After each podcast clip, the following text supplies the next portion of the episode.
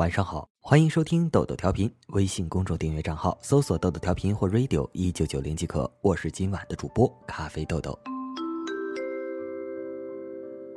Incoming message。浦东机场的候机大厅里站了一对情侣，依依惜别，泪目相对。林正正挽着我的手臂走过时，听见男孩轻声的问：“过完年你还会再回来吗？”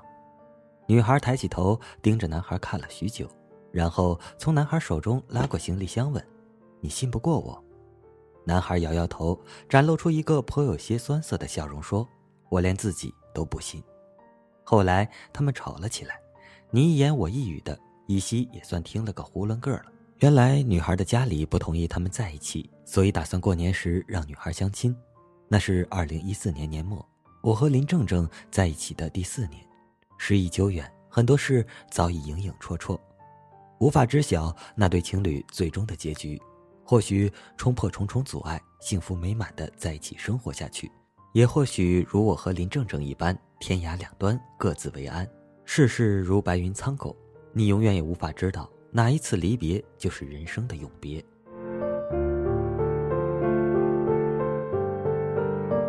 千禧年，我遇见林正正，那时的我们都还年轻，有无限精力，把身和心都投入到这场情事里。他说自己前二十年过得中规中矩，如今父母不再束缚他，是要一场说走就走的旅行，以及一场不计后果的恋爱。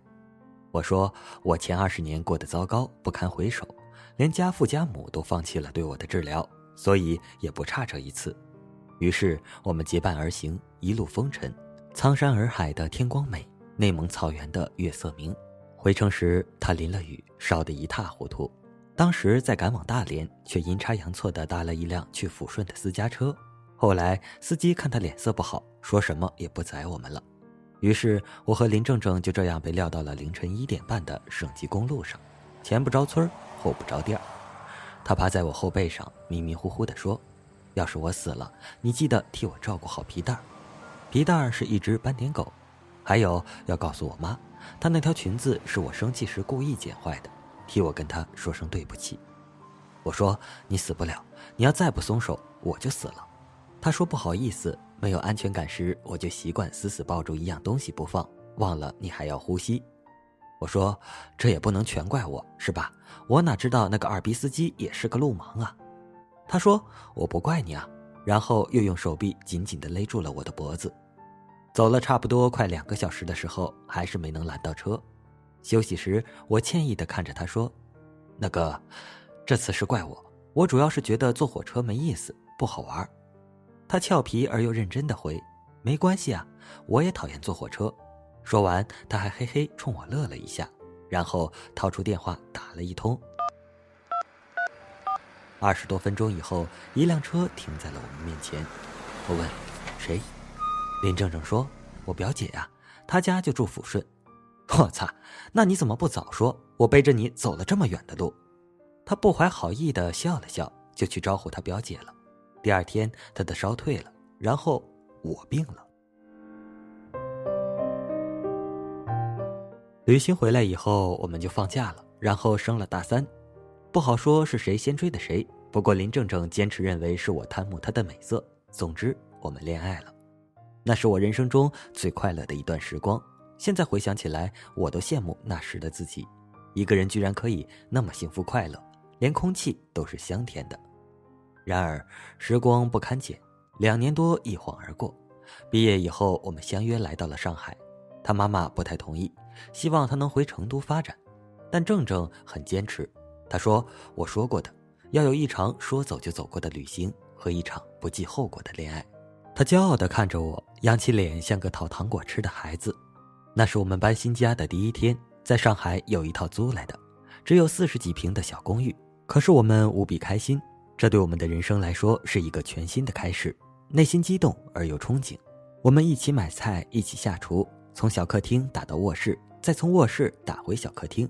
开心时也会在沙发上蹦跳着喊：“我们要在魔都买房，我们要赚大钱，我们要去吃全上海最好吃的辣白菜炒饭。”一起生活到第二年的时候，我们各自开始忙了起来，也都有了自己的朋友圈。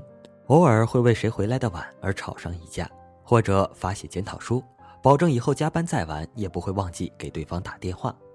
虽然没有了初恋时那种激情，但日子过得平和真实。于是又开始设计未来，和拼搏在这片土地上的所有外乡人一样，我们希望可以在这里有一番作为，除了追逐梦想，也能收获爱情。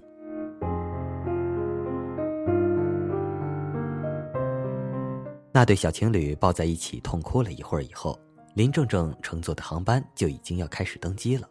在安检口，我笑着问他。过完年你还会再回来吗？林正正当胸轰了我一拳，他说：“看看人家离别都泪流满面舍不得，你怎么就没一点情绪呢？”我挑挑眉，要是你和你妈都同意，我就去你家过年啊。他撇撇嘴说：“加油赚房钱，看好你哦。”然后蹦蹦哒哒的就进去了。过了一会儿，又绕了个圈子，趴在玻璃上跟我挥手。看着他掉眼泪时，我也没忍住红了眼圈。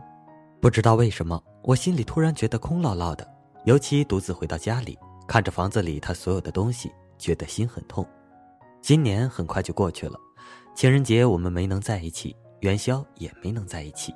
三月，桃花开出了灿烂的颜色，他没有回来。四月，草上长莺飞，他没有回来。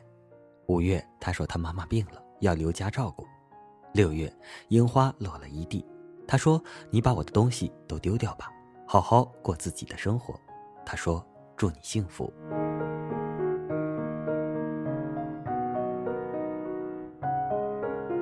二零一六年的时候，听同学说她结婚了，嫁给了一个离异、带有一个三岁小女孩的男人，生活过得还不错。二零一七年年初，元旦刚刚过，皮蛋死于一个血液，我从同学那里要来了他的电话号码，决定还是把这个消息告诉他。他在电话里哭。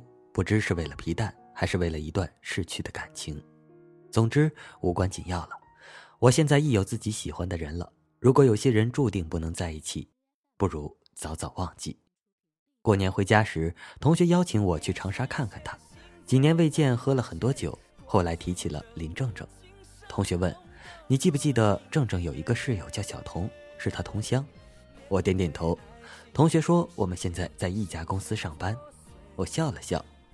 同学又喝了一口酒，说：“反正事情已经过去了，你也别往心里去。”我听小童说，正正打算回上海时被一辆车撞到了，没什么大事，只是不能再怀孕了。我没来得及收回的笑容寂寥的僵在脸上，停顿了一会儿以后，我觉得我想哭，想要嚎啕一场。可是当我发出声音以后，仅仅只是一阵呜咽。那一晚，我梦见一条公路在漆黑的夜里，长长的，没有尽头。我来到寂寞边界，爱已失窃，心在淌着血，男人的无情伤痛都锁进黑夜。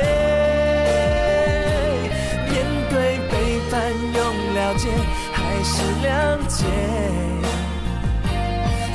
寂寞边界，伤心人还有谁？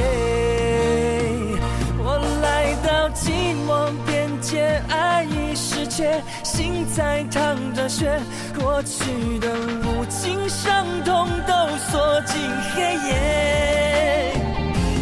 面对爱情，用时间收拾破碎。寂寞边界，伤心人学会安慰。寂寞边界，伤心人也。学会安慰。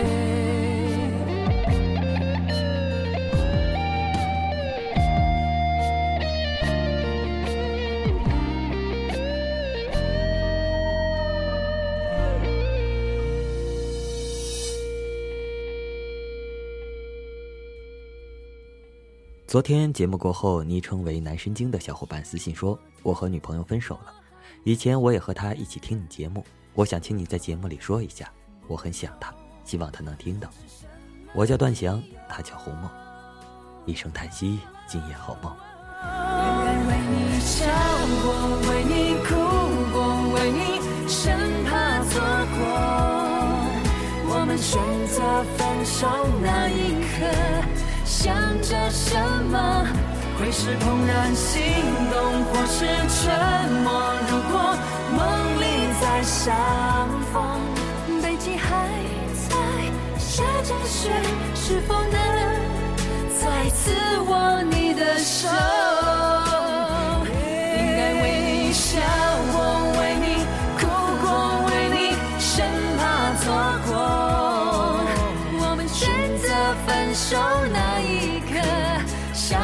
什么？会是怦然心动或是沉默？如果梦里再相逢北极还在下着雪是否能再次握你的手？